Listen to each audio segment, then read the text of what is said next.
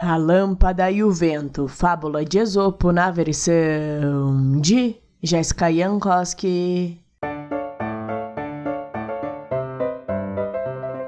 Certa vez, uma lâmpada ainda nova e cheia de óleo queimava com uma luz clara e constante, impressionando a todos que a olhavam. Nossa, como essa lâmpada é boa! As pessoas diziam. Lá pelas tantas, a lâmpada começou a se achar demais, inflamando-se de orgulho.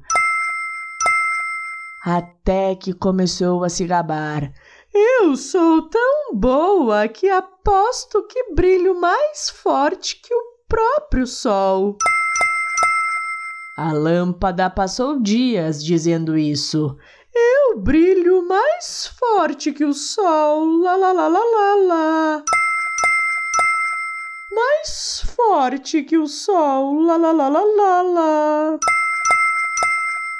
Até que ficou insuportável e o vento, não aguentando mais ela se enaltecendo tanto, resolveu aplicar uma lição. E soprou muito forte na direção dela. E a lâmpada apagou. Então apareceu alguém e riscou um fósforo para acendê-la novamente.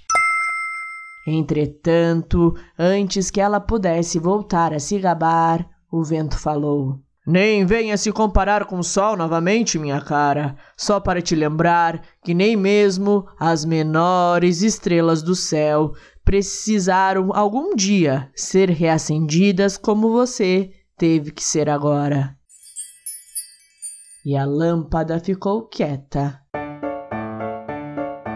Moral da história: não adianta ficar se achando por coisas que você não é.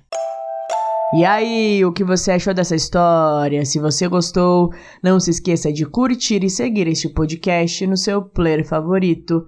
Beijos e até a próxima história!